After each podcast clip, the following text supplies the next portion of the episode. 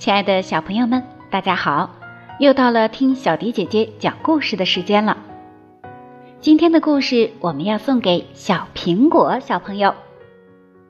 今天小迪姐姐要送给小苹果的故事是《雪中的朋友》。祝愿所有的小朋友都能度过一个美好的冬天。接下来的时间，我们一起来听听今天的故事吧。小熊从冬日的酣睡中。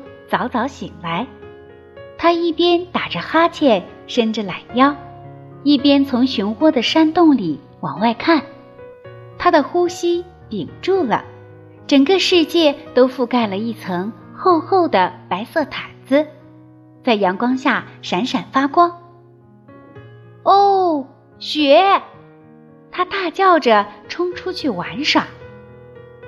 小熊打着滚儿滚下山坡。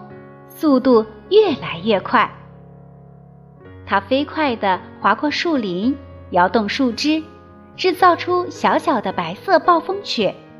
它在嘎吱作响的雪地上重重地踏着步子，留下了转圈的足迹。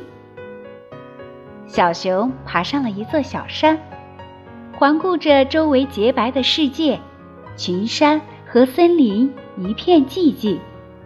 小熊东张西望，想找个小伙伴一起玩儿，可是他连一个人影都看不到。小熊喊道：“喂！”除了他的回声“喂”，没有一个人回答他。小熊孤零零的独自一个人。哦，天哪！他叹了口气：“要是有人跟我一起玩，该多好啊！”他扑通一声跌进一个大雪堆里。突然，小熊有主意了，他开始滚雪球，越滚越大。如果我能滚一个大大的雪球，他想，我就能堆一个雪人。那就有人和我一起玩了。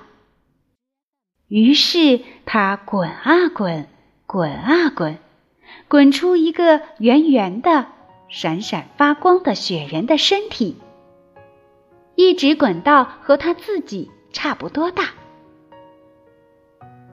小熊忙着滚雪球，都没看见水獭从湖里游了过来。水獭飞快地从水里浮出来，大声说：“喂，你在干什么？”小熊回答说：“我在堆雪人，堆一个最棒最棒的雪人。”水獭说：“哇，很好玩啊！我能帮你吗？”小熊说：“那太好了。”于是他们使劲滚，气喘吁吁。让雪球越来越大，直到它们再也滚不动了。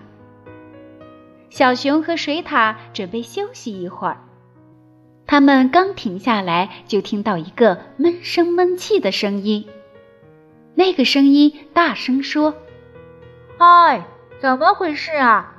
怎么突然天黑了？”小熊叫了起来：“我的雪球说话了！”不是，水獭笑了，声音是从下面传来的。快点！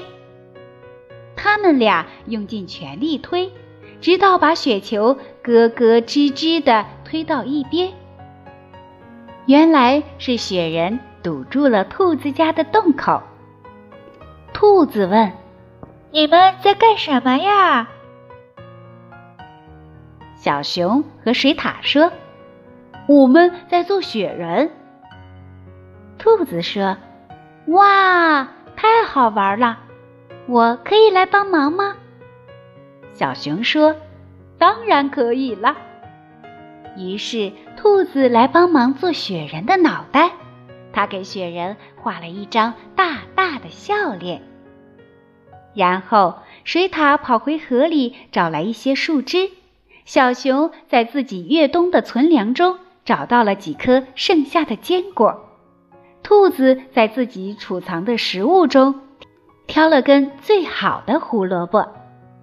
他们一起堆雪人，用水獭找来的树枝做手臂，用小熊存粮中的坚果做眼睛。最后，兔子爬到小熊的肩膀上，把胡萝卜鼻子安了上去。水獭笑着，欢呼着：“太好啦！最棒最棒的雪人做好了！”